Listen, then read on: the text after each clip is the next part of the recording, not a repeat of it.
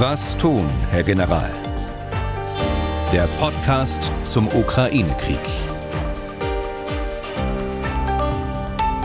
Dazu auch heute herzlich willkommen. Ich bin Tim Deisinger, Redakteur und Moderator bei MDR Aktuell in Leipzig. Über die militärischen und militärpolitischen Aspekte des Ukraine-Kriegs sprechen wir in diesem Podcast hauptsächlich natürlich auch über eine ganze Reihe an Entwicklungen, die dieser Krieg mit sich bringt, die er erst ausgelöst hat, wenn wir nun mal die, ich sag mal, neue Aufmerksamkeit für die Bundeswehr nehmen. Und wir sprechen wie immer mit unserem Experten, dem früheren NATO-General Erhard Bühler. Herr Bühler. Danke, Deisinger. Heute zugeschaltet aus Sarajevo, Hauptstadt von Bosnien und Herzegowina. Deswegen heute neben der aktuellen Lage auch mal ein kleiner Blick in Ihr, ja, ich nenne es wieder mal Reisetagebuch.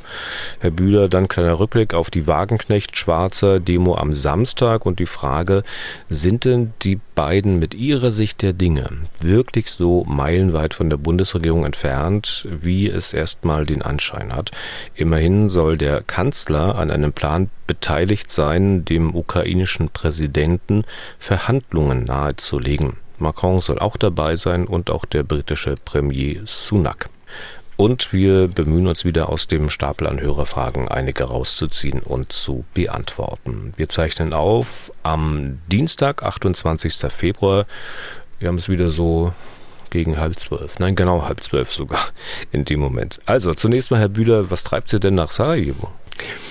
Ja, ich bereise ja seit Jahren die Länder des westlichen Balkans, einfach weil ich interessiert bin, wie sich die Länder und die Gesellschaften da im vormaligen Jugoslawien weiterentwickeln. Das geht ja viel dynamischer, als es bei uns ist. Das hängt damit äh, zusammen, woher sie kamen. Ich kenne Sarajevo aus dem Jahr 1996, unmittelbar äh, nachdem der Krieg zu Ende war und habe die ganzen Zerstörungen gesehen hier in, in Sarajevo, die so ähnlich aussahen äh, wie die Bilder, äh, die wir aus der Ukraine kennen. Und dann war ich jetzt äh, fünf Jahre nicht mehr hier und es war Zeit, mal wieder herzukommen und sich umzuschauen. Mhm. Sarajevo hat so roundabout, ich glaube, 300.000 Einwohner. Das ist so in etwa die Hälfte von Leipzig, also da, wo ich gerade bin.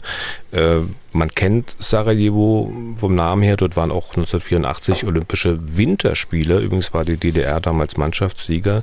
Und keine zehn Jahre später war die Welt dort, Sie haben es angedeutet, mit dem Krieg eine völlig andere. Ne? Ja, das stimmt. Äh, das zeichnet sich allerdings schon ab während der Olympischen Spiele 1984. Äh, denn nach Titos Tod äh, kam ein sehr nationalistisches Regime unter Milosevic an die Macht in Serbien. Und das war der Startpunkt eigentlich für, das, für den Zerfall des jugoslawischen Bundesstaates. So ein Staat nach dem anderen meldete sich quasi ab aus dem Bundesstaat per Referendum die Slowenen waren die ersten, dann kamen die Kroaten, dann Bosnien-Herzegowina, naja, und dann kamen alle anderen. Und äh, nun ist nur noch Serbien praktisch über als Republik Serbien und äh, Jugoslawien ist erloschen. Mhm. Ich habe gestern nochmal diese Geschehnisse im Bosnienkrieg überflogen.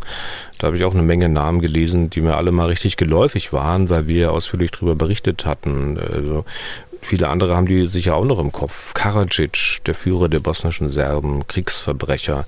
Mladic, der oberste Militär der bosnischen Serben, Kriegsverbrecher. Dann, wen gab es noch? Izetbegovic, der damalige bosnische Präsident. Oder Tutjman, Franjo Tutjman, der äh, damalige kroatische Präsident. Auch dann Ortschaften, Pale äh, Tuzla, Mostar, Srebrenica, wenn man nochmal nachliest, was in diesem Krieg alles passiert ist und warum, dann mhm. kann einem auch schon wieder ziemlich schlecht werden. Naja, der Krieg äh, hat seinen Verlauf so genommen, dass zunächst äh, die äh, jugoslawische Volksarmee damals äh, unter, unter Führung des Präsidenten Milosevic versucht hat, die abtrünnigen Republiken wieder zurückzuholen sozusagen. Und zusätzlich kam es zu ethnischen Auseinandersetzungen. Jede Ethnie hatte so seine eigene Miliz und die eigenen militärischen Unterstützungskräfte. Und so kam es gerade hier in Bosnien-Herzegowina zu einem sehr brutalen äh, Bürgerkrieg äh, mit äh, Verwicklung von Serbien insbesondere, aber auch mit Verwicklung äh, von Kroatien, die sich jeweils um die eigene Ethnie hier im Land äh, kümmerte. Und Sarajevo ist ja bekannt geworden durch die lange Blockade. Man muss sich das mal vorstellen, aber das ist schon so lange her, dass man sich kaum noch erinnert. So die Belagerung von Sarajevo dauerte fast vier Jahre, von 1992 bis 1996. Alles war abgeriegelt durch die jugoslawische Volksarmee zunächst noch, äh, dann durch äh, serbische Milizen rund um äh, Sarajevo. Keiner durfte rein, keiner durfte raus und das über vier Jahre lang. Die Stadt ist in dieser Zeit durch eine Luftbrücke, ähnlich wie Berlin, versorgt worden. Allein die deutsche Luftwaffe hat weit mehr als 1000 Flüge, Versorgungsflüge nach Sarajevo gemacht, was nicht ungefährlich war. Ähm, ein italienisches Frachtflugzeug ist, ist, abgeschossen worden im Landeanflug an Sarajevo. Auch eine deutsche Transal ist mal beschossen worden. Äh, in der Zeit. Ein Besatzungsmitglied ist auch schwer verletzt worden. Und da kam es im Übrigen auch äh, zur Entwicklung dieses Sarajevo Approaches, also einer speziellen Landetechnik, die dann später auch in Afghanistan eingesetzt worden ist. Also aus großer Höhe in ganz steilem Anflug auf den Flugplatz äh, zuzufliegen und dann die Maschine erst kurz vor dem Boden abzufangen, sodass die Möglichkeit, äh, das Flugzeug in niedriger Höhe bei einem Landeanflug, wie er normal ist, äh, zu erwischen, praktisch gegen Null geht. Äh, also da kann ich mich sehr genau erinnern an meinen ersten Anflug auf Sarajevo im Jahr 1996. Und die Bundeswehr war ja auch nicht nur ähm, insoweit involviert, dass sie da Versorgungsflüge gemacht hat, äh, beziehungsweise die NATO, die war ja auch militärisch sehr stark involviert damals, ne? Ja, genau. Äh, vielleicht noch zu Sarajevo, das zweite, äh, wofür äh, Sarajevo dann bekannt geworden ist, sind die Heckenschützen, die sogenannten Sniper, Scharfschützen, die von den Hügeln herunter die Stadt beschossen haben und einzelne Menschen auch ganz gezielt beschossen haben. Es sind Tausende von Menschen, sind einfach erschossen worden von serbischen Milizionären und serbischen Paramilitärs dort oben auf den Hügeln oder zum Teil auch äh, aus Häusern in den Stadtteilen, die von Serben bewohnt äh, wurden und immer noch werden. Also es gibt auch durchaus in Sarajevo selbst dann äh, serbisch bewohnte Stadtviertel hm. und die gab es damals auch schon.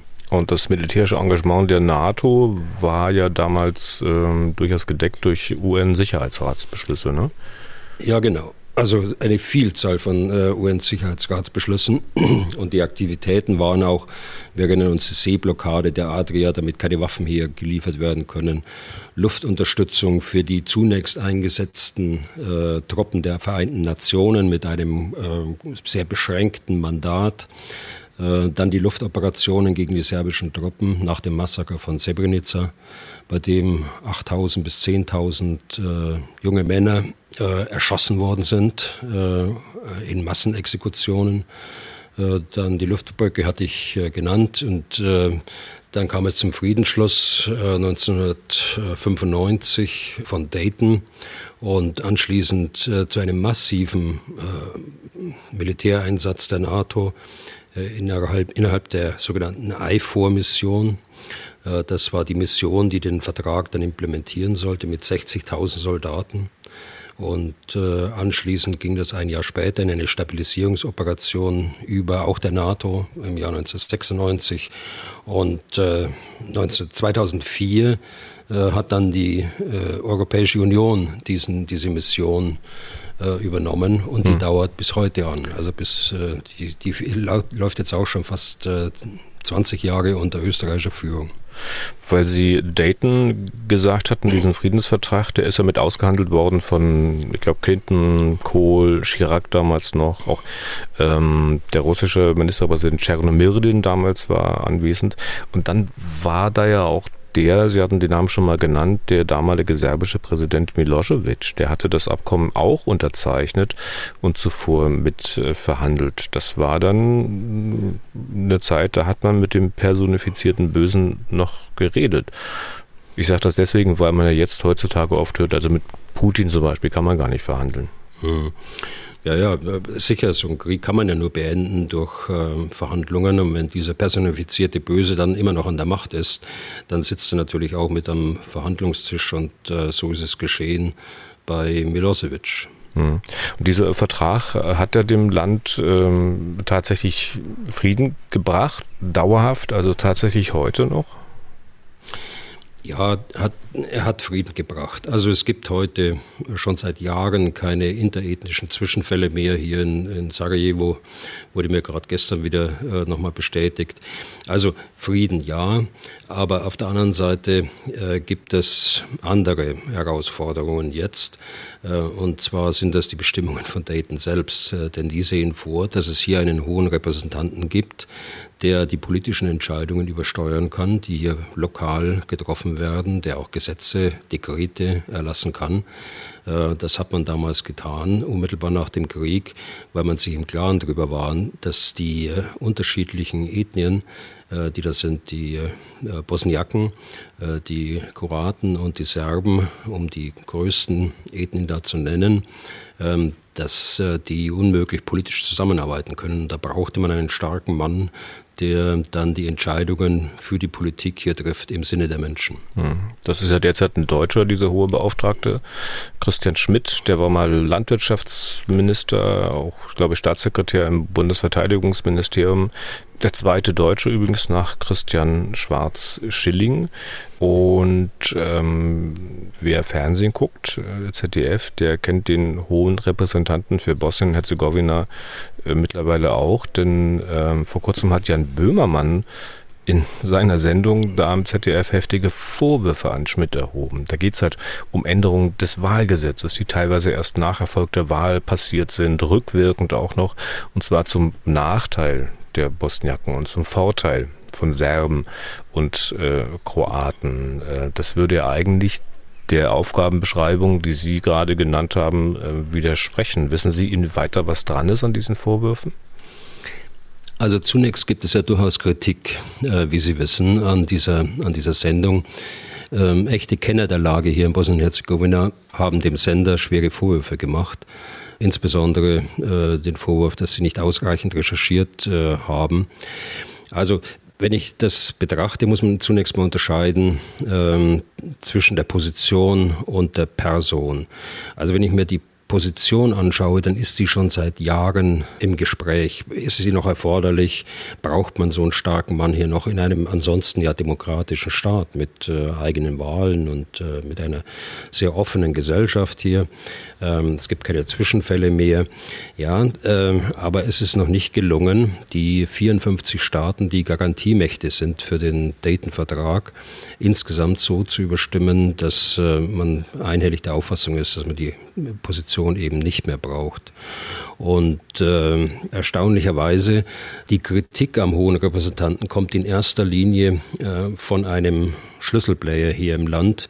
Äh, das ist der Präsident der Republika Srpska, ein Herr Dodik, und äh, er kritisiert seit Jahren bereits, unabhängig von der Person, äh, diese Position, um weil er eben nicht nur Putin verstehe, sondern auch offensichtlich Putin Verehrer ist. Da muss man nur durch die Republika Srpska fahren, was ich gestern gemacht habe. Und dann sieht man die Porträts und dann sieht man die Flaggen. Und ähm, Möglicherweise ist genau das äh, der Grund, äh, warum er jetzt auch nicht an die, an die Position herangeht, obwohl einiges dafür sprechen würde, dass man das Land jetzt vollkommen in die Souveränität dann auch entlässt, weil sie ja äh, unmittelbar vor dem Beginn von EU-Beitrittsgesprächen stehen und aus anderen Gründen. Ich glaube, da gibt es auch keine großen Unterschiede zwischen den Positionen, sagen wir mal, der, der europäischen Staaten. Die eine oder andere Position wird da möglicherweise unterschiedlich sein, aber generell, glaube ich, ist es so, dass man der Auffassung ist, dass der Dayton-Vertrag Nachbesserungen jetzt nach so langer Zeit äh, dringend nötig hat. Mhm. Und zur Person Also wissen Sie, ähm, der, er wurde ja so hingestellt, so Landwirtschaftsminister und CSU und, und da wird dann unterschwellig auch äh, die Kompetenz in Frage gestellt. Äh, das stimmt so nicht und äh, das habe ich in, erfahren in, in vielen Jahren, äh, in denen, wie Sie sagen, der Christian Schmidt äh, Staatssekretär war im Bundesministerium der Verteidigung. Er ist ein ausgewiesener Kenner des Balkan. Er hat ein riesen Netzwerk hier auf dem Balkan. Und äh, insofern ist es äh, für mich schon fast absurd, dass man ihm vorwirft, da irgendeine Ethnie bevorzugt zu haben. Tatsache ist, dass diese Wahl, äh, das Wahlrecht sehr umstritten ist äh, und war bei den unterschiedlichsten Ethnien und bei den unterschiedlichen lokalen äh, politischen Repräsentanten. Und äh, man hat sogar gehofft, äh, dass äh, das Wahlrecht jetzt endlich mal entschieden wird, eben vom hohen Repräsentanten und es ist auch geschehen. Ich gehe davon aus, dass die Tatsache, dass es entschieden wird, auch vorher kommuniziert worden ist im kleinen Kreis aber noch nicht ähm, vor den Wahlen öffentlich, damit die Wahlen nicht beeinflusst werden. Das ist ja genau, äh, genau das war nicht das Ziel. Äh, das Dekret äh, zielt auch nicht darauf ab, dass die Wahlen verändert werden in eine, irgendeiner Art und Weise. Das ist auch öffentlich kommuniziert worden. Das Wahlergebnis ist so, wie es ist. Es geht um die Umsetzung, es geht um Koalitionen, die hinterher getroffen werden sind und solche technische Einzelheiten. Wie viele andere ähm, Politikfelder im Übrigen, die jetzt äh, auch und da gibt es Konsens, dass die angepackt werden müssen, wir, die Gesetzgebung hinsichtlich der Korruption zum Beispiel als Voraussetzung für den Einstieg in die Beitrittsverhandlungen mit der Europäischen Union. Auch das wird er irgendwann mal entscheiden müssen, äh, die nächsten Wochen und Monate, äh, weil es eben keinen Konsens gibt äh, hier in den, bei den politischen Kräften. Okay, das waren jetzt ausführliche Kapitel Reisetagebuch zu Beginn des heutigen Podcasts. Auf jeden Fall konnte man ja anhand des äh, Bosnienkrieges, über den wir auch gerade gesprochen haben, überhaupt anhand aller Eskalationen, die die Auflösung von Jugoslawien nach sich gezogen hat, sehen können und äh, man hatte und hätte es sich merken können, wie kreuzgefährlich das ist, negative Stimmungen zwischen verschiedenen Volksgruppen zu schüren und was herauskommen kann, halt, wenn man diese Stimmung auch ganz gezielt nutzt, um größere politische Ziele zu erreichen oder auch nur vermeintlich größere politische Ziele. Schauen wir auf die aktuelle Lage in der Ukraine und auf aktuelle Meldungen. In den äh, letzten Podcast-Folgen haben wir immer wieder verzeichnet, dass zwar heftig gekämpft wird an der Front, dass es immer wieder hunderte Tote gibt, dass sich aber am Frontverlauf nichts Wesentliches ändert. Ist das heute anders? Nein, das ist im Wesentlichen so, äh, wie Sie es beschreiben. Es gibt die intensiven Kämpfe in den Bereichen die wir immer jetzt genannt haben, auch die letzten Wochen, Kupiansk, äh, Svatove, Kremina, Bachmut, Donetsk, Wuleda. Äh, es gibt äh, Angriffe der Russen äh, in diesen Bereichen mit Schwerpunkt in Bachmut, Angriffe, die äh, insbesondere mit Infanterie, also abgesessenen Soldaten, geführt werden mit äh, Artillerieunterstützung, allerdings nicht mehr so stark wie früher. Dafür stützt man sich mehr ab aus, äh, aus Flugzeugen, äh, dort die Stellungen der Ukrainer zu beschießen. Äh, Kampfpanzer haben eine hm, Nebenrolle. Äh, sie überwachen eigentlich das Vorgehen der Infanterie. Sie sind also nicht in der vordersten Linie. Man versucht sie da rauszunehmen und quasi auch zu schützen. Die Russen haben mit diesem Vorgehen äh, ganz hohe Verluste äh, in den letzten Wochen gehabt, äh, Verluste in hohen dreistelligen äh, Zahlen pro Tag. Äh, es ist jetzt äh, gelungen, in Bachmut die Stadt so weit einzugreisen, dass auch die äh, leistungsfähige Versorgungsstraße aus dem Nordwesten Richtung äh, Bachmut unterbrochen ist. Der Druck auf die südliche Versorgungsstraße hält an. In der Stadt geht es langsam so Haus für Haus voran.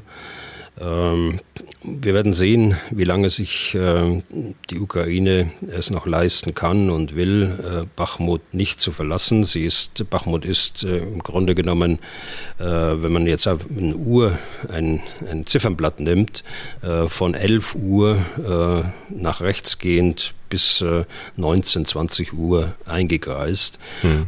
Wie lange das noch dauert, wage ich nicht zu prognostizieren, aber ein Ausweichen auf die Stellungen weiter westlich ist ganz sicher vorbereitet und kann jederzeit kommen. Das ist ja dort, wo auf der Uhr, ich glaube 8 Uhr, 20 Uhr in etwa ist, äh, da beginnt es ja eigentlich, dass die Russen schon anfangen, den Ukrainern im Rücken zu stehen. Also es äh, scheint, wenn man die Karten zumindest anguckt, dann wirklich langsam Zeit zu sein, äh, für die Ukrainer die Stadt zu verlassen. Ja, also das militärische Rational, äh, dass sie noch da sind, äh, ist weniger jetzt, ähm, dass man nicht weiter, ein paar Kilometer weiter westlich äh, weiter verteidigen kann. Ich sagte schon, da sind Verteidigungsstellungen vorbereitet. Aber das ist die Bindung der, der russischen Kräfte in Bachmut, dass sie eben an anderer Stelle eben nicht verfügbar sind und nicht eingesetzt werden können. Und es handelt sich hier schon um erhebliche Kräfte. Der nächste Punkt, äh, wenn man weiter nach Westen geht, äh, in die Region Saporischia, da hat die Ukraine ja jetzt öffentlich erklärt, äh, dass Mariupol eines der Ziele sein könnte, einer Großoffensive, um die Landbrücke zur Krim zu unterbrechen. Das liegt ja auf der Hand, wenn man auf die Karte schaut, äh, dass das ein Ziel sein könnte. Allerdings sind die Stellungen dort äh, sehr stark befestigt worden äh, in den Wochen seit dem Abzug aus, aus dem Bereich Cherson, aus dem westlichen Cherson, westlich des Dnieper. Und äh, wir werden sehen, wann diese äh, Offensive dann gestartet werden kann, wann die notwendigen Mittel auch bereitstehen und welchen Erfolg sie hat. Hm. Wenn ich da kurz ansetzen darf, also wenn man auf die Karte schaut, Zaporizhia Richtung Süden, ich glaube, da kommt irgendwann auch Melitopol. Wenn äh, Ziel der Offensive sein sollte, dort sozusagen äh, einen, einen Schnitt zu machen in die Landbrücke, inwieweit ist das nicht auch ein Risiko? Weil die Ukrainer, wenn sie das dann tun, müssen ja dann sozusagen, haben wir dann da unten auch einen Zwei-Fronten-Krieg. Ne? Also die müssen sich gegen Russen vom Osten verteidigen und die müssen sich auch gegen Russen vom Westen verteidigen. Ja, das stimmt. Äh, sie haben dann eine offene Flanke, wie man sagt, oder zwei offene Flanken, äh, wie wir im militärischen Sprachgebrauch sagen. Äh, die müssen natürlich geschützt werden, aber in einer solchen Situation ist dann davon auszugehen, dass die Russen sich auch zurückziehen werden. Wir sehen im Moment ähm, Meldungen, dass es Angriffe bereits gibt, weit hinter den äh, russischen Linien, genau in dem Raum, den Sie gerade angesprochen haben, Mariupol. Äh, 14 Munitions- und Treibstoffdepots sind äh, zerstört worden. Äh, die Entfernungen äh, zu den ukrainischen Stellungen ist mit über 100 Kilometern deutlich weiter als die bisherige Reichweite, die sie haben bei den HIMARS-Raketenwerfern. Die liegt ja etwa bei 80 Kilometern. Man weiß also nicht, mit welchen Mitteln diese Zerstörungen angerichtet worden sind. Es kommen theoretisch in Frage Drohnen, ähm, es kommen in Frage Partisanen. Wir wissen ja nicht erst seit heute, sondern seit äh, vielen Monaten, dass Mariupol ein Schwerpunktbereich ist, äh, ein Schwerpunktoperationsraum der ukrainischen Partisanen. Und es kommen äh, in Frage Raketen mit höherer Reichweite als HIMARS.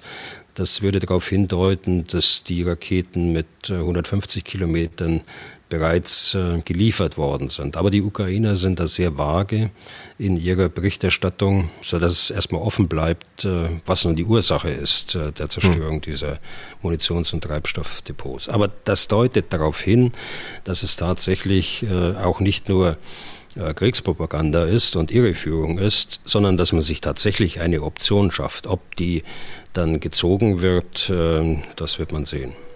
Ähm, das waren die, die Kämpfe am Boden. Bevor wir weitermachen, wer vielleicht das über Kopfhörer hört, der wird hören, dass bei Ihnen jetzt irgendwas los ist im Hintergrund. So ganz leise hört man ein Geräusch. Was ist das? Ja, ich fürchte, ich fürchte, es ist ein Staubsauger in dem Hotel, in dem ich gerade bin. Ja. Okay, aber ähm, ähm, wie sieht es mit äh, russischen Luftangriffen aktuell aus? Ja, wir haben von Sonntag auf äh, Montag in der Nacht äh, eine kleine Welle von Luftangriffen gegen die zivile Infrastruktur gesehen. Es waren 14 äh, Drohnenangriffe äh, mit dieser iranischen äh, Drohne ähm, deutet darauf hin, dass sie wieder Drohnen bekommen haben aus, aus dem Iran. Ähm, elf davon wurden abgeschossen, äh, davon alleine neun im Raum Kiew. Also Kiew war offensichtlich äh, ein großes Ziel. Und äh, eine Großstadt in der westlichen Ukraine wurde auch getroffen, äh, also mit drei äh, Drohnen. Hm. Ähm, Stichwort Luft noch, die Russen, die nutzen ja auch nach wie vor belarussische Armeeinfrastruktur, haben dort offenbar auch Flugzeuge stationiert, die offenbar auch Ziele von Angriffen sind. Äh, in Minsk soll ein Flugzeug beschädigt oder gar zerstört worden sein oder in der Nähe von Minsk. Wissen Sie, was, wie das zustande kommt? War das auch eine Partisanenaktion oder? Also es sieht so aus, äh, dass es eine Partisanenoperation war. Ähm, es sieht so aus, als ob es äh, Drohnen waren, die lokal äh, gestartet worden sind, also keine Drohnen, die über weite Entfernungen äh, gelenkt äh, und geflogen werden, sondern lokal kleinere Drohnen mit kleineren Sprengsätzen. Und da ist eine ähm, russische Maschine, ein Aufklärungsflugzeug, A-50 heißt sie, äh, beschossen worden. Äh, das ist deshalb interessant, weil äh, diese Maschine eben nicht nur Aufklärung fliegen kann, sondern auch Luftoperationen aus der Luft, quasi in, wie ein fliegender Gefechtsstand auch führen kann. Und das tut sie von Belarus aus. Sie, sie ist dort dann in der Luft, wenn Luftoperationen von dort aus gestartet werden. Sie äh, klärt ukrainische Luftabwehrstellungen beispielsweise auf, sodass man weiß, äh, äh welche Räume man äh, meiden sollte mit Flugzeugen oder mit äh, Raketen und dergleichen mehr. Hm. Macht also, also, im Prinzip das, was die, die, die Airbags äh, auf der NATO-Seite tun, auch. Ne? Und sieht wahrscheinlich genau. auch so genauso aus mit so einer runden Antenne auf dem Richtig, Rumpf. richtig. Ja, das sind äh, Bilder, die jetzt, aber das sind Archivbilder, die da veröffentlicht worden sind. Ich habe bis jetzt keine Bilder mit Zerstörung gesehen, hm. aber das ist äh, eine vergleichbare Maschine wie die AirVax der NATO. Ja. Das ist jetzt ein einzelnes Flugzeug, das da in der Nähe von Minsk, wie gesagt, beschädigt oder zerstört wurde. Man weiß das nicht genau. Das spricht sich rum. Diese Meldungen kommen ja bis nach Deutschland, die gehen auch durch die ganze Ukraine. Wie wichtig sind solche Aktionen für den Kriegsverlauf? Also es zeigt zunächst mal, dass die Lage in Belarus nicht nur äh, politisch schwierig ist. Äh, es gibt eine sehr starke Opposition dort äh, gegen den Machthaber Lukaschenka, äh, sondern eben auch eine militante Opposition, äh, die sich äh, ja schon bemerkbar gemacht hat von Anfang an mit Angriffen auf Eisenbahnstrecken, mit Angriffen auf Versorgungslinien auch der Russen. Äh, das ist vielleicht das eine, was man daran äh, sehen kann. Das zweite ist äh, die Zerstörung eines, eines einzelnen Flugzeuges hat natürlich keine Auswirkungen auf den Gesamtkriegsverlauf, aber das meinen sie auch nicht so. Aber das Flugzeug selbst hat eine besondere Qualität, wie wir gerade festgestellt haben, und da haben die Russen auch nur eine begrenzte Anzahl davon. Das dürften so um die zehn Flugzeuge sein. Das ist die Zahl, die hier öffentlich bekannt ist. Und ähm, das Dritte, glaube ich, ähm, für den Kriegsverlauf ist schon wichtig, denn die Russen werden sich äh, überlegen, ob sie ein solches Flugzeug in Belarus weiter stationiert äh, lassen können. Außerhalb der Reichweite von äh, Raketen müssen sie sowieso stationieren. Und wenn sie jetzt auch noch innerhalb äh, Belarus bedroht sind, äh, dann werden sie überlegen, ob, es, ob die Stationierung weiter äh, anhalten kann, mit all den Nachteilen, äh, die sie dann natürlich haben aus operativer Sicht, weil ein Flugzeug, das über Russland fliegt, natürlich nicht die Westukraine mit überwachen kann oder nur unzureichend. Das kann ein Flugzeug über Belarus besser. Also so würde ich die Konsequenzen einschätzen. Hm. Dann gab es Meldungen, dass die ersten polnischen Leopard-Panzer in der Ukraine sind und dass aus Deutschland nochmal vier weitere Leopard 2 zum zugesagten Kontingent hinzukommen sollen. Also zusätzlich zu den bislang zugesagten 14. Wie kommt es denn mhm. dazu? Also die Polen haben ja zugesagt, ähm, äh, die Aufstellung eines Leopard-Bataillons 2A4, das ist ein etwas älteres Modell, als Deutschland liefert, äh, zu organisieren. Und sie haben schon mal die erste Tranche nach drüben geschickt, äh, nach äh, Polen. Ist natürlich auch ein politisches Signal, ist natürlich auch ein gewisser Wettlauf, so äh, wird es allgemein ja eingeschätzt, äh, ist auch so tatsächlich, denke ich. Äh, die anderen werden folgen. Deutschland will ja ein Leopard 2 A6 Bataillon aufstellen, also die deutlich modernere äh, Version. Ähm, da gibt es äh, bisher bescheidene Zusagen. Portugal äh. Jetzt hat Schweden nachgezogen nach äh, weiterem Drängen äh, mit äh, zehn. Deutschland wollte ja 14 stellen. Aber um auf eine Zahl von über 30 zu kommen, muss Deutschland also dann nochmal nachlegen und deshalb die Diskrepanz 14 zunächst gesagt und jetzt werden 18 geliefert. Äh, das hängt damit zusammen, dass man bis Ende März eben äh, ein Bataillon zugesagt hat, das dann auch in der Ukraine sein soll, einschließlich Ausbildung. Hm. Aber damit sind es dann 18 Leopard 2 A6 weniger in der Bundeswehr und nicht nur 14. Gibt es denn dann überhaupt noch A6 in der Bundeswehr? Ja, es sind 18 äh, weniger und das äh, äh, tut der Truppe schon weh, äh, die die abgeben muss, weil das tatsächlich äh, Leoparden sind, die aus dem Übungsbetrieb, äh, aus Vorbereitungen für andere Einsätze auch genommen werden müssen. Es gibt natürlich noch genügend andere A6 in den anderen Bataillonen. Die Hälfte dürfte etwa A6 sein in der Bundeswehr und der Rest die ganz neue Version A7. Da laufen wir zurzeit noch Kampfwertsteigerungen. Das ist ja auch das Problem, dass äh, viele äh, Panzer bei der Industrie stehen, genau aus diesem Grund, dieser Kampfwertsteigerung. Der Unterschied zwischen A6 und A7 ist aber nicht so groß, dass er entscheidend wäre. Der, äh, entscheidend für beide ist, dass sie eine leistungsfähige äh, Kanone haben, eine längere Kanone, die äh, dann auch äh, Munition auf längere Entfernungen schießen kann und äh, Kampfentfernungen äh, über circa 4000 Meter dann ermöglichen. Also Kampfentfernung heißt, dass dann ein Panzer auch abgeschossen werden kann. Das Geschoss fliegt natürlich noch viel weiter. Hm. Aber es steht natürlich die Frage, ob das dann die letzten Leopard 2 sein werden, die die Bundeswehr verlassen, äh, oder ob es in den nächsten Wochen, Monaten dann doch noch weitere Entscheidungen gibt. Müsste sich dann Deutschland nicht auch mal überlegen, sozusagen Panzer nachzubestellen? Ja, äh, Herr Deisinger, also ich würde mir wünschen, wir hätten das längst getan. Das hätten wir vor einem Jahr schon tun können und tun müssen. Wir hätten ja, wenn wir gewollt hätten, sehen können, wo es, wo es hinläuft. Und äh, diese Entscheidungen äh, im Mai, Juli äh, letzten Jahres zumindest vorzubereiten, das war ja immer mein, mein Vorschlag hier im Podcast und äh, äh, jetzt äh, immer noch meine Kritik, aber äh, man sollte jetzt nicht mehr zu weit nach rückwärts schauen. Aber das ist eine Lektion, die wir jetzt insgesamt gelernt haben, glaube ich.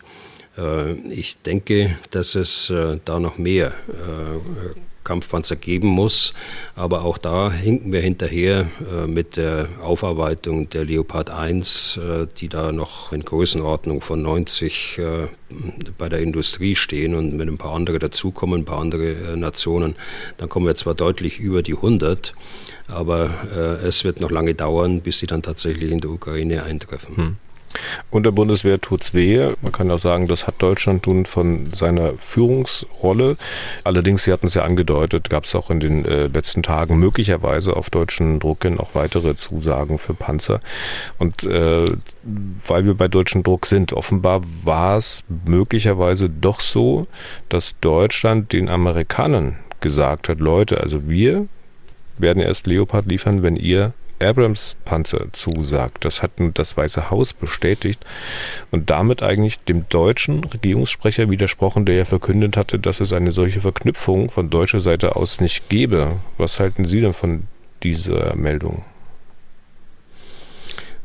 Also wir hatten ja vor einiger Zeit, als äh, im Zusammenhang mit den äh, Panzerentscheidungen über Unstimmigkeiten berichtet worden sind, äh, auch anlässlich des Besuchs äh, des amerikanischen Verteidigungsministers in Berlin, die sich dann da auf der Arbeitsebene sozusagen, also nicht auf der Kanzlerebene, sondern weiter unten, tiefer abgespielt haben. Und ähm, das scheint mir so ein bisschen Nachklapp äh, dieser ganzen Diskussion zu sein. Der Kanzler fliegt ja, wie ich heute Morgen gelesen habe, äh, demnächst nach äh, Washington, glaube ich am Freitag. Ich glaube, das ist Chefsache, das mal zu besprechen. Da gibt es ja unterschiedliche äh, Aussagen, auch in Amerika zu diesem Thema. Ich glaube, wichtig ist, ähm, dass äh, das Ziel erreicht worden ist, eine gemeinsame Entscheidung zu treffen. Wie die nun zustande gekommen ist, äh, das wissen wir nicht, aber die beiden Chefs wissen das ganz genau. Und ich denke, dass die dann auch zu dem Thema was sagen, weil es natürlich auch in Amerika jetzt eine Rolle spielt, genauso wie es eine Rolle spielt hier in Deutschland, was Ihre Frage ja zeigt. Hm. Aber anhand dieser Diskussion und dieses äh, Hin und Hers zwischen äh, Washington und Berlin äh, kann man ja auch äh, im Prinzip ziemlich äh, erkennen oder äh, lernen, wie sehr man ziemlich eindeutigen Aussagen von Regierungsseite wirklich glauben kann, egal ob nun Amerikaner oder Deutsch. Also sozusagen kleine Mahnung an alle, immer skeptisch zu bleiben, auch halt wenn ein Statement noch so überzeugend wirkt. Aber eigentlich war Skepsis in Bezug auf die Politik ja schon vor dem Ukraine-Konflikt geboten bei vielen Themen. Herr Bühler, äh, zum Thema Panzer äh, noch ein paar Hörerfragen, unter anderem die von Christoph Weber.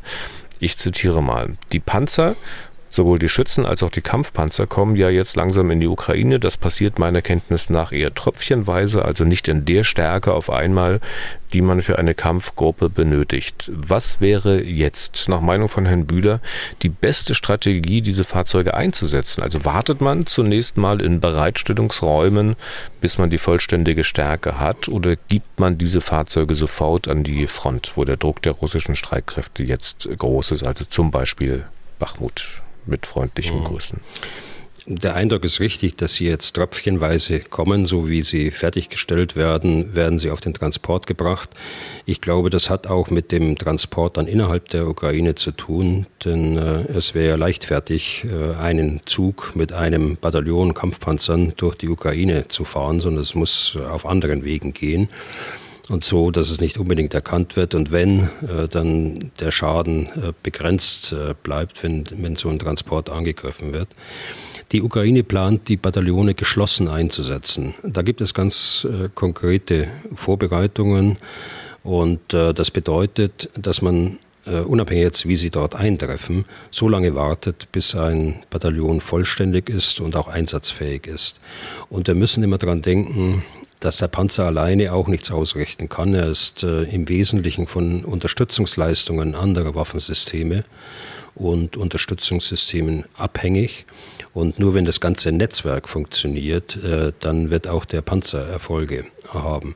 Und insofern muss auch auf das äh, Wert gelegt werden. Ist, ist genügend Flugabwehr da?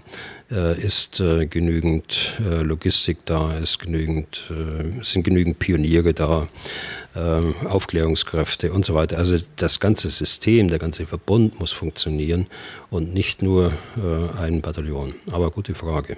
Okay, und dann noch zu Waffenlieferungen und dem Einsatz dieser Waffen auch noch eine Mail und zwar von Daniel Wäldchen.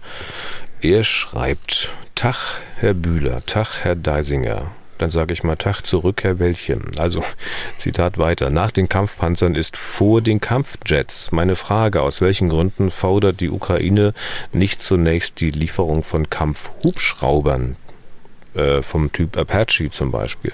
Sie wären für die Luftnahunterstützung und die Absicherung ukrainischer Offensivaktionen sicher hilfreich. Das Training ist vermutlich einfacher verglichen mit einem Kampfjet und der Westen würde sich womöglich einfacher tun mit einer Lieferung verglichen mit Kampfjets. Herzliche Grüße. Mhm. Also bei letzterem bin ich skeptisch, ähm, dass wir uns da leichter tun würden.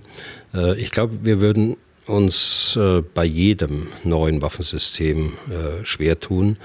Äh, schon deshalb, weil ja auch hier dann mit Besonnenheit daran gegangen werden muss. Da müssen wieder Koalitionen geschmiedet werden.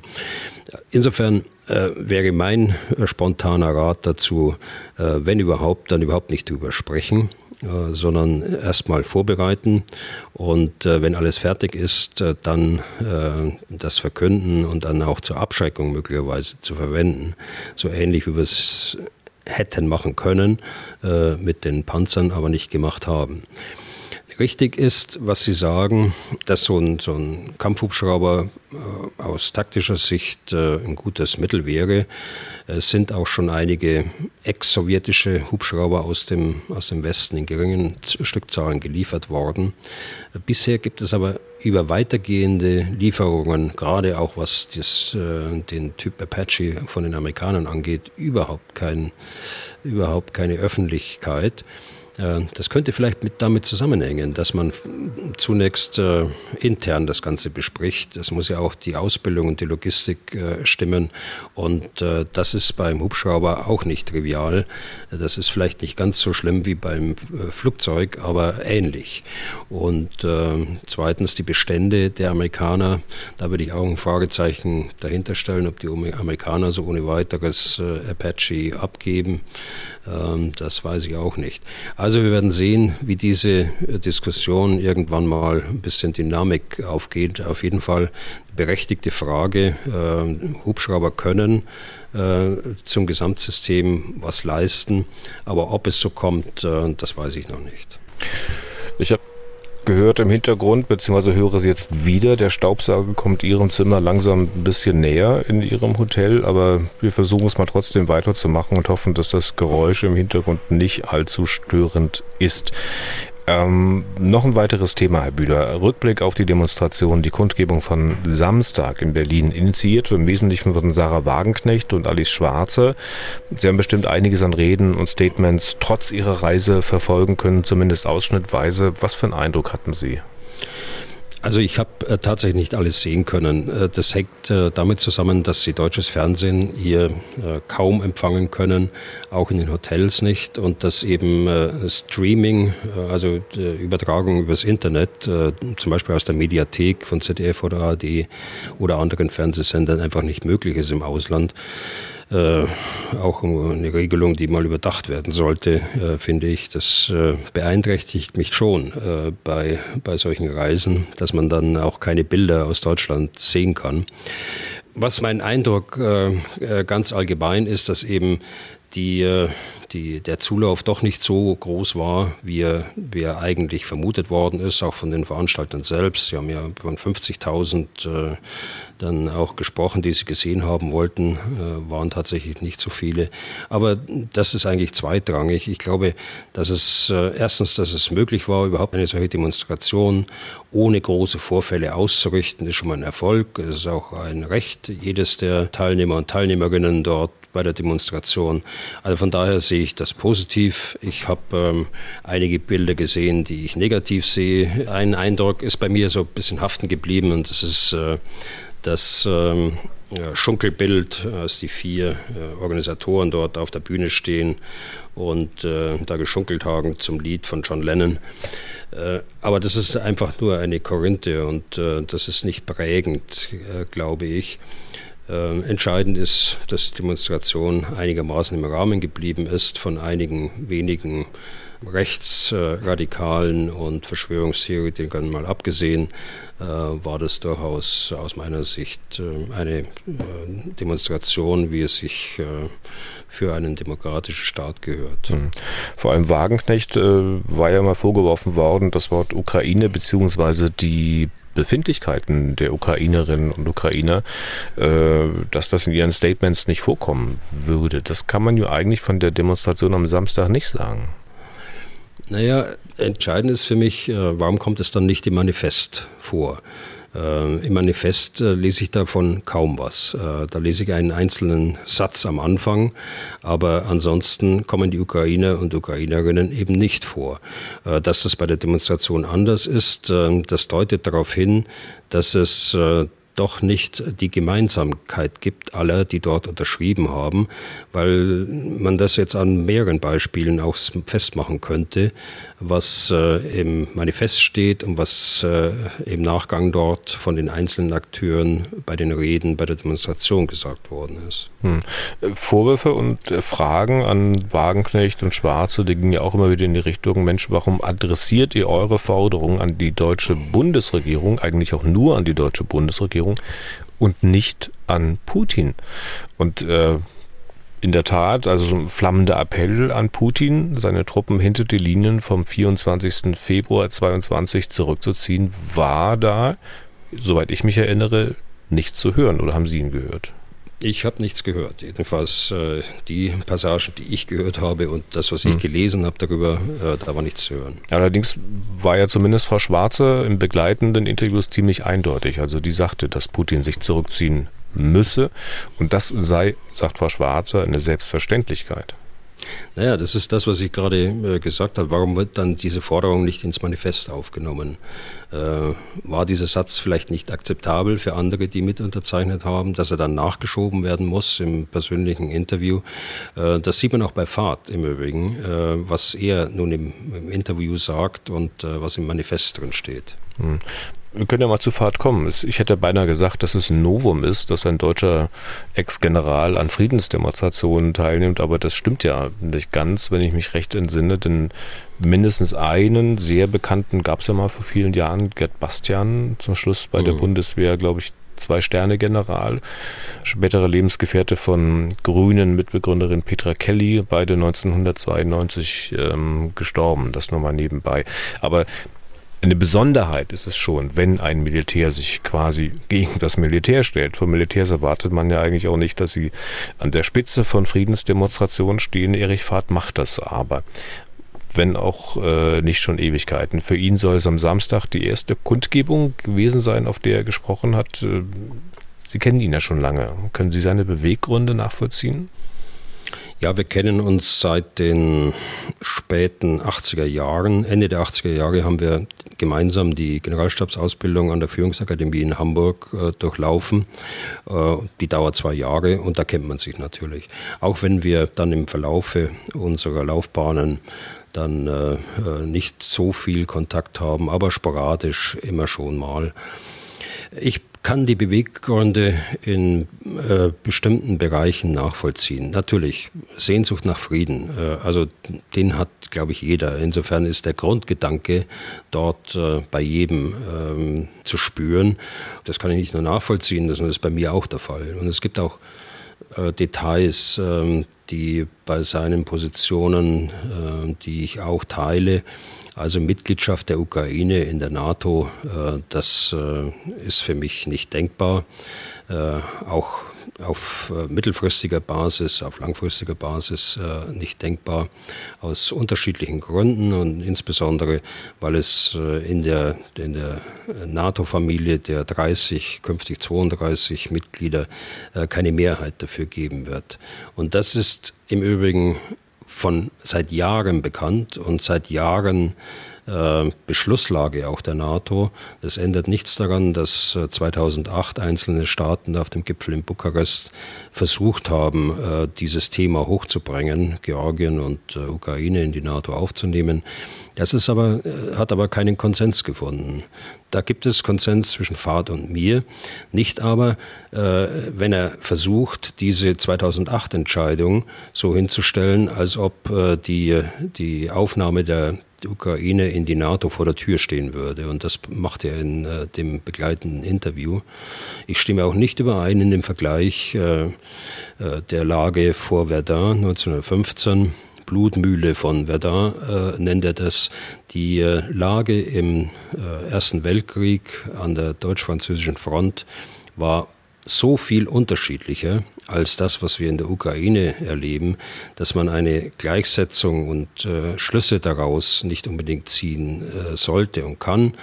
Ähm, ich meine, wenn ich, wenn ich das Beispiel nehme, Frankreich, äh, wenn Sie das unter dem Blick des Manifests für den Frieden anschauen, dann äh, hätten, hätte niemand Frankreich Waffen liefern dürfen und Frankreich hätte bewusst auf eine Verhandlungslösung zuarbeiten äh, müssen. Frankreich hätte sagen müssen, okay, wir kapitulieren, wir gehen in eine, in eine Friedensverhandlungen, noch bevor Deutschland quasi nach Frankreich eingerückt wäre. Ja, aber die Parallel, die gemeint ist, besteht hier nicht einfach darin, dass sich die, die, die, die Frontlinie quasi äh, nicht bewegt. Dass man sich ständig beschießt, dass viele, viele, viele, viele hunderte äh, Menschen sterben, tausende Menschen sterben und sich militärisch eigentlich, also wie gesagt, an der Frontlinie nichts bewegt, nichts tut. Ja, das stimmt. Ähm, die Parallele gibt es. Äh, allerdings ist dies ähm, bei der Ukraine nicht unbedingt so der Fall, dass das äh, auf Dauer, auf äh, viele Wochen noch oder viele Monate ähm, noch der Fall sein wird. Es hätte sich schon äh, auflösen können, wenn die Ukraine eher instand gesetzt worden wäre, ihre Gegenoffensive äh, weiter fortzusetzen, die sie ja einstellen mussten äh, aufgrund des, äh, der Tatsache, dass die Russen da in die Verteidigung gegangen sind und sich eingegraben sind. Auch aus diesem Grund heraus ist die ist die Lage nicht vergleichbar. Ich finde es nicht gut, äh, dass äh, er als Zeitzeugen den Generalstabschef der Amerikaner nimmt, Mark Milley, auch noch den, als Zeitzeugen den Eberhard Zorn, den Generalinspekteur äh, der Bundeswehr. Mich würde mal interessieren, wie beide Herren darüber denken, dass sie dort als Zeitzeuge erwähnt werden. Mark Milley hat ein, ein äh, Zitat gesagt, das in die Richtung geht, das ist aber aus dem Zusammenhang äh, genommen und es bezieht sich auf eine taktische Situation und es bezieht sich möglicherweise auf eine Phase, wo er äh, tatsächlich in dem Interview eine Stimmung hatte, die in diese Richtung geht. Aber das ist keine äh, durchgehende Position, äh, die ich bei ihm erkennen kann. Ganz im Gegenteil. Er versucht ja, die Rammstein-Gruppe zusammenzuhalten auf militärischer Ebene, wie das auf politischer Ebene ähm, sein Verteidigungsminister macht. Also er ist da sehr aktiv. Ja, aber hat sich denn die hat sich denn die Lage der Ukraine äh, seit äh, Mark Milley das gesagt hat, äh, seit er öffentlich skeptisch äh, geworden ist, dass die Ukraine diesen Krieg gewinnen kann, hat die Lage der Ukraine sich seitdem verbessert? Doch eher nicht. Nein, verbessert nicht. Äh, die, die Lage hat sich insgesamt äh, äh, nicht verbessert im Sinne der Ukraine, mit Ausnahme der beiden Gegenoffensiven, die da geführt worden sind. Aber sie sind immer noch in ihrem Abwehrkampf. Sie verteidigen sich immer noch. Sie werden immer noch beschossen, was die zivile Infrastruktur angeht. Das ist alles vollkommen richtig. Aber das ist nicht so, dass man aus den Worten von Milley oder auch von Zorn schließen könnte, dass das eine feststehende Position ist, die auch heute noch gilt, äh, was Sie vor einigen Wochen mal im Interview auch gesagt haben. Okay. Wir waren, dafür dafür hm? kenne ich beide gut genug, glaube ich, äh, dass das einer allgemeinen Position der beiden äh, nicht entspricht. Aber ich lasse mich gerne überraschen, wenn die Diskussion ja hier noch anhält darüber und der, die, die Botschaft berichtet das ja sicher nach Washington, die amerikanische Botschaft hier in Berlin und dann wird sich Herr Milley auch mal äußern dazu. Letztlich aber, weil Sie mich gefragt haben, die, das ist natürlich jetzt eine umfassende Antwort, die Sie dann darauf bekommen. Äh, er sagt auch, der Schlüssel äh, für die Lösung des Krieges liegt in Moskau und in Washington. Und zwar mehrfach äh, sagt er das. Er sagt äh, darüber hinaus, es ist lächerlich zu sagen, die Ukraine müsse das entscheiden, also über äh, das weitere Vorgehen. Äh, da habe er fundamental andere Positionen. Der Schlüssel für die Lösung des Krieges liegt in Moskau in erster Linie. Dort ist der Aggressor. Und zweitens, äh, die Ukraine muss äh, substanziell mit einbezogen werden und nicht hinterher vor vollendete Tatsachen gestellt werden, wie das den Anschein hat, wenn man äh, das liest, der Schlüssel läge in Moskau und in Washington. Hm. Aber wenn und, Sie sagen, die Ukraine muss substanziell einbezogen werden, dann klingt das auch anders als andere, die hier in Deutschland sagen, das müsse die Ukraine entscheiden. Das klingt jetzt nicht danach, als hätte da Washington nichts zu sagen. Da sind Sie jetzt sehr spitzfindig. Ich, das schätze das ich ja an Ihnen. Schon, schon das, mal unterstellt. Ja, ja, das, ich muss da immer ganz genau aufpassen, äh, wie ich bei Ihnen formuliere. Das ist, das ist äh, meine Lektion, die ich da wieder lernen muss heute Morgen. Äh, ich meine natürlich, wenn ich sage substanziell, dann meine ich, dass sie entscheidend dazu beitragen muss, eine Position zu finden, die auch in ihrem Interesse ist. Und sie darf nicht zulassen, dass das nur in Moskau und in Washington verhandelt und entschieden wird. Okay. Aber und, ja. der letzte, und der letzte Punkt ist, wissen Sie, äh, Fahrt hat sich ja schon mehrfach ähm, in seinen militärischen Prognosen ähm, geirrt, äh, muss man sagen. Muss mich mal mit ihm unterhalten darüber, wie er damit umgeht. Äh, nun sagt er, die Ukraine könne diesen Krieg nicht gewinnen. Auch da bin ich äh, anderer Meinung, äh, denn das kann man heute seriös noch nicht sagen. Wenn ich sage, gewinnen bedeutet äh, das Erreichen des politischen Ziels, der Ukraine. Und das politische Ziel ist, die territoriale Integrität zu verteidigen und wiederherzustellen. Wenn ich das als Ziel nehme, dann muss ich äh, daran äh, messen, die Aussage oder die Bewertung, kann sie das, kann sie das nicht. Und ich meine, sie kann das schon. Es müssen nicht immer militärische Mittel sein, das ist richtig. Es können äh, auch Verhandlungslösungen später sein. Aber der erste Schritt ist, äh, des Gewinnens ist das Wiederherstellen der Souveränität und der Integrität in den Grenzen vor dem 24. Äh, Februar. Und äh, wenn es dann gelingt, äh, das noch militärisch weiter fortzusetzen Richtung Donbass, äh, ist gut. Aber das kann auch äh, dann eine politische Lösung sein, äh, die die gegebenenfalls, auch das habe ich mehrfach schon gesagt, über, über ordnungsgemäße Referenten und nicht schnelle Referenten, sondern ordnungsgemäß durchgeführte, nach den UN-Grundsätzen durchgeführte Referenten dann gelöst werden kann.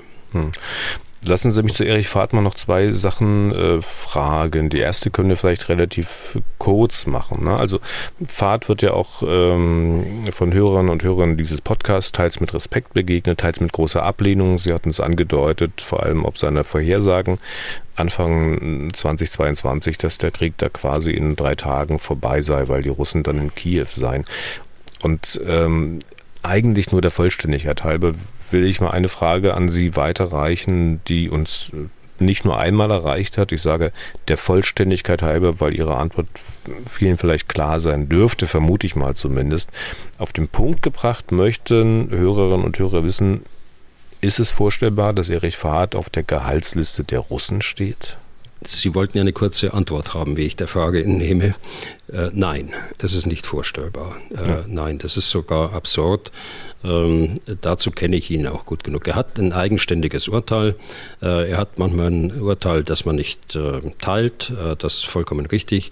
Aber das, äh, ein solcher Vorwurf, der wäre absurd. Ja, und jetzt die zweite Sache. Nichtsdestotrotz kann man ja auch in einigen Medien immer wieder sinngemäß lesen, es sei ja kein Wunder, dass Deutschland in seiner Politik gegenüber Russland zu falsch gelegen habe, wenn die Kanzlerin einen solchen militärischen Berater gehabt habe. Naja, das ist äh, äh, überbewertet, glaube ich. Ähm, Erich Fahrt war Gruppenleiter im Bundeskanzleramt für alles Militärische. Das sind zwei Referate, äh, die da zu leiten waren. Wie viele Gruppen gibt es im äh, Bundeskanzleramt? Äh, irgendwo zwischen 15 und äh, 20. Das sind also ganze Menge. Äh, sie, die kleineren Gruppen äh, werden von Ministerialräten geführt, Obersten, die äh, größeren von Ministerialdirigenten geführt, also quasi zivil, ein ziviler Ein-Sterne-General. so, und die sind aber nicht äh, Berater der, äh, der Bundeskanzlerin in dem Sinne. Sie gehören zum Bundeskanzleramt, völlig klar, bezogen auf den Gruppenleiter für das Militärische, äh, also Militärpolitik und äh, Rüstungspolitik. Ähm, der Berater ist äh, der Generalinspekteur der Bundeswehr. Der Gruppenleiter hat wieder die äh, Kompetenz, äh, den Überblick und noch die Autorität, dort etwas anderes zu sagen, als er vom Generalinspekteur hört. Also insofern sehe ich auch da keine beratende Funktion. Also insoweit muss man Herrn Fahrt auch nicht den ganzen dicken, schweren Sack der Russlandpolitik der früheren Kanzlerin auf die Schultern legen, wenn ich Sie jetzt recht verstanden habe. Dann äh, zum Schluss, Herr Bühler, nochmal zum gemeinsamen Inhalt der Reden vom Samstag. Eine Sache noch, und zwar mal wieder aus einem anderen Blickwinkel. Ich frage mich, wie weit Wagenknecht, Schwarzer, Fahrt wirklich von der Bundesregierung weg sind mit ihren Ansichten. Ich will es mal kurz erklären. Es gab am Wochenende eine Meldung vom Wall Street Journal. Danach wollen Scholz, Macron und Sunak, das ist also der britische Regierungschef, die Ukraine ermutigen, wie es heißt, Friedensgespräche aufzunehmen. Um sich nach Kriegsende weiter verteidigen zu können, soll die Ukraine weiter Waffen und Munition aus dem Westen bekommen und angeblich soll ein solcher Plan im April auch bei der NATO besprochen werden. Hintergrund sei, dass die drei Regierungen, also Berlin, Paris, London, bezweifeln würden, dass die Ukraine die Russen aus ihrem Land vertreiben kann. Und ich will mal gleich Ihren Einwand mit den anonymen Quellen vorwegnehmen und dazu sagen, dass sich das Blatt auf Beamte aus allen drei Regierungen beruft. Es sind also offenbar mindestens drei, wenn auch anonyme Quellen, die das Gleiche sagen. Naja, Sie kennen ja grundsätzlich meine Auffassung zu anonymen Quellen aus Regierungskreisen. Ähm, man weiß aber nicht, mit welcher Motivation sie das machen, äh, in welchem Auftrag sie das auch machen. Deshalb ist es immer schwierig einzuschätzen. Aber ich würde mal sagen, es ist doch vollkommen normal. Und das äh, wollen wir ja auch, äh, dass äh, im kleinen Kreis nicht in der Öffentlichkeit ähm, gesprochen wird über, über die Lage, äh, wie kann man äh, die, den Krieg beenden, wie kann die Lage nach, dem, nach äh, einem Friedensschluss aussehen, also in die Zukunft blickend. Äh, das muss ja auch so sein. Und das sitzen ganz sicher an diesen Fragen, sitzen in den Hauptstädten äh, Diplomaten dran, um sich das im kleinen Kreis zu überlegen, in aller Vertraulichkeit zu überlegen. Das gibt es ganz sicher auch im, im internationalen Bereich, in der Zusammenarbeit der Regierungen miteinander, auch vertraulich, auch im kleinen Kreis. Da geht man nicht an die Öffentlichkeit damit. Das heißt aber noch lange nicht, dass es auch ähm, ein Plan der Chefs ist. Äh, also äh, Sie hatten genannt Scholz, Macron und Sunak. Äh, das heißt noch lange nicht, dass es äh, von einem oder zwei oder drei auch akzeptiert worden ist, was diese Arbeitsgruppe erarbeitet hat. Und schon gar nicht, dass sie alle drei dann ähm, äh, geschlossen auftreten in der NATO und das als Position der Länder bringen können. Das mag sein, es kann so kommen, aber es muss nicht so kommen. So würde ich das einordnen. Wissen Sie, also insofern ist, sehe ich das vollkommen normal, verurteile aber, dass sowas äh, immer an die, an die Öffentlichkeit kommt. Wir fordern immer Diplomatie. Ein wesentliches Mittel der Diplomatie ist die Vertraulichkeit. Und äh, wenn die nicht gewahrt ist, äh, dann wird das zerredet äh, in aller Öffentlichkeit und äh, mit den entsprechenden Reaktionen auf die politisch Verantwortlichen. Hm spitzfindige Frage wieder. Wie wahrscheinlich ist es denn, dass eine Arbeitsgruppe einen Plan erarbeitet, von dem sie weiß, dass der Regierungschef dem nicht zustimmen wird? Nein, das wird ja nicht eintreten. Also man arbeitet ja nicht gegen den eigenen Regierungschef, äh, das wird man ganz sicher nicht tun. Man arbeitet aber im Rahmen des Auftrags, das man vom, vom Chef bekommen hat und, äh, und setzt sich mit den Kollegen zusammen und äh, überlegt Option 1, 2, 3 das Kennzeichen der Diplomatie ist Vertraulichkeit. Und ähm, es ist schade, dass äh, solche Gespräche, wenn sie denn so stattgefunden haben, wie ich es gerade skizziert habe, dann äh, über äh, anonyme Quellen dann an die Öffentlichkeit gespült worden sind. Äh, das ist schade. Hm. Äh, und äh, das schadet auch ähm, denen, die eine Verhandlungslösung wollen, weil eben die Positionen, die dort entwickelt werden und möglicherweise Grundlage zu späteren Entscheidungen werden, einfach zerredet werden, bevor sie überhaupt zur Entscheidung anstehen. Hm. Aber wenn ich Sie jetzt recht verstehe, heißt das ja zumindest, es ist nicht unwahrscheinlich, nicht unwahrscheinlich, vorsichtig formuliert, dass diese Meldung des Wall Street Journal äh, stimmt. Ähm, mal angenommen, sie stimmt, ähm, dann steht ja meines Erachtens wirklich die Frage, Mensch, wie weit sind denn dann Scholz und Wagenknecht und Co. auseinander? Vielleicht doch viel weniger, als man meint. Also immerhin ist ja die Grundannahme, die Ukraine könne die Russen nicht vertreiben, gleich. Und die Schlussfolgerung, dass man Verhandlungen führen muss, auch. Einzig beim Zeitpunkt, dass man da auseinander Wagenknecht will jetzt, sofort, augenblicklich, die drei Regierungschefs in diesem Jahr? Na, da waren einleitend schon wieder zwei Konjunktive äh, mit drin in der Frage. Aber gut, lassen wir mal auf diese Konjunktive ein. Der Unterschied, den Sie gerade darstellen, ist aber doch ein erheblicher. Äh, Wagenknecht äh, will jetzt und sofort und augenblicklich, so wie Sie es formulieren, Verhandlungen haben und sie macht es fest an Waffenlieferungen. Das heißt, sie möchte das äh, Mittel Waffenlieferung nehmen, um die Ukraine unter Druck zu setzen, dass sie für eine Verhandlungslösung zustimmt. Der Adressat äh, Putin, das hatten wir vorher schon besprochen, ist gar nicht angesprochen. Der Adressat Putin äußert sich auch äh, überwiegend ablehnend äh, zu Vertragsverhandlungen.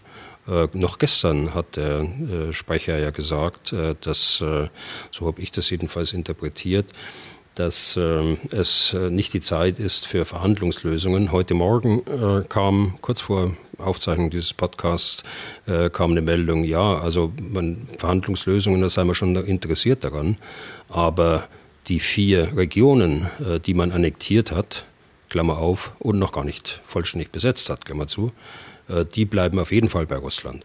Also, äh, das sind schon erhebliche Unterschiede. Äh, die Regierungschefs gehen da Schritt für Schritt vor und sie müssen ja zu Lösungen kommen, auch international, die tragfähig sind. Frau Wagenknecht braucht ja nur zu fordern und zwar mit einer sehr vereinfachten Formel. Äh, Manifest für den Frieden. Äh, Friedensverhandlungen äh, gibt es. Es gibt Friedensverhandlungen, wenn ich keine Waffen mehr liefere. Das war jetzt zugegebenerweise von mir sehr einfach dargestellt, aber so ist doch der, der Gedankengang und die Logik dahinter. Und ähm, wissen Sie, was den Zeitraum, den Scholz, Macron, Sunak vielleicht anstreben mit diesem Plan, also der dann im April in der NATO besprochen werden soll, so wie die Meldung das naheliegt. Äh, was diesen Zeitraum auch wahrscheinlicher macht, ist ja vielleicht folgendes. Also man lege mal jetzt die Äußerung des Vizechefs des ukrainischen Militärgeheimdienstes drüber, der hat verkündet, wir werden in diesem Frühjahr eine Offensive starten. Da könnte man ja nachvollziehen, dass man in Berlin Paris und London das erstmal abwartet. Wenn die Ukrainer erfolgreich sind, dann hat man Gott sei Dank in der Öffentlichkeit noch nichts gesagt, so dass man sich nicht eines Besseren belehren lassen muss. Und wenn die Ukrainer nicht erfolgreich sind, dann hat man Gott sei Dank diplomatisch schon vorgearbeitet. Was halten Sie davon, von dieser Interpretation? Naja, das äh, deutet aber in die Richtung, dass meine Interpretation auch nicht so ganz falsch ist und dass man sich dort Optionen erarbeitet, die man möglicherweise später auch äh, ziehen kann. Äh, fest steht, glaube ich, es hat keiner Interesse an einem langen Krieg. Ausgenommen vielleicht Russland, denn Russland hat so viele Ressourcen, dass sie bei all der äh, Opferbereitschaft äh, von äh, Leib und Leben ihrer Staatsbürger äh, diesen Krieg noch längere Zeit aushalten kann. Äh, aber äh, weder für die Ukraine ist ein langer Krieg das das erstrebenswerte Ziel und für den Westen schon gleich gar nicht. Äh, auch wenn man jetzt betrachtet, äh, dass wir in Amerika vor den Wahlen stehen, äh, die ja auch ein Stück weit mitbestimmen werden, wie der, der Kurs der Unterstützung ist. Also eine Unterstützung für immer und auf Jahre hinaus, die kann ich auch nicht sehen. Insofern äh, sage ich ja, das Ziel ist, den, den äh, Konflikt einzugrenzen und äh, äh zu begrenzen, der auf lange Sicht äh, aber da sein wird. Also begrenzen und einzugrenzen heißt für mich, dass man ihn ein Stück weit dann doch über Friedensverhandlungen zu einem eingefrorenen Konflikt machen muss, wenn das das Ziel ist. Und insofern, ja, da kann ich Ihnen zustimmen, Ihrer Interpretation. Okay. Und damit sind wir durch für heute, würde ich sagen. Ziemlich lang geworden. Wieder hat sich auch ausgesaugt in Ihrem Hotel. Also der Staubsauger läuft zumindest nicht mehr. Jetzt können Sie auch das Schild bitte nicht stören wieder abmachen. Also vielen Dank für Ihr Interesse. Allerseits, wenn Sie Fragen an Herrn Bühler haben, dann schreiben Sie an general.mdraktuell.de oder rufen Sie an unter 0800 637 3737. Was tun, Herr General? Gibt es auf mdr.de, in der ARD Audiothek und überall da, wo es sonst noch Podcasts gibt. Herr Bühler, nächste Folge unseres Podcasts dann am Freitag. Ich glaube, dann sind Sie wieder in Deutschland und nicht mehr in Sarajevo wie heute. Kommen Sie gut zurück genau. und vielen Dank für heute. Danke, dann bis Freitag. Tschüss. Was tun, Herr General? Der Podcast zum Ukraine-Krieg.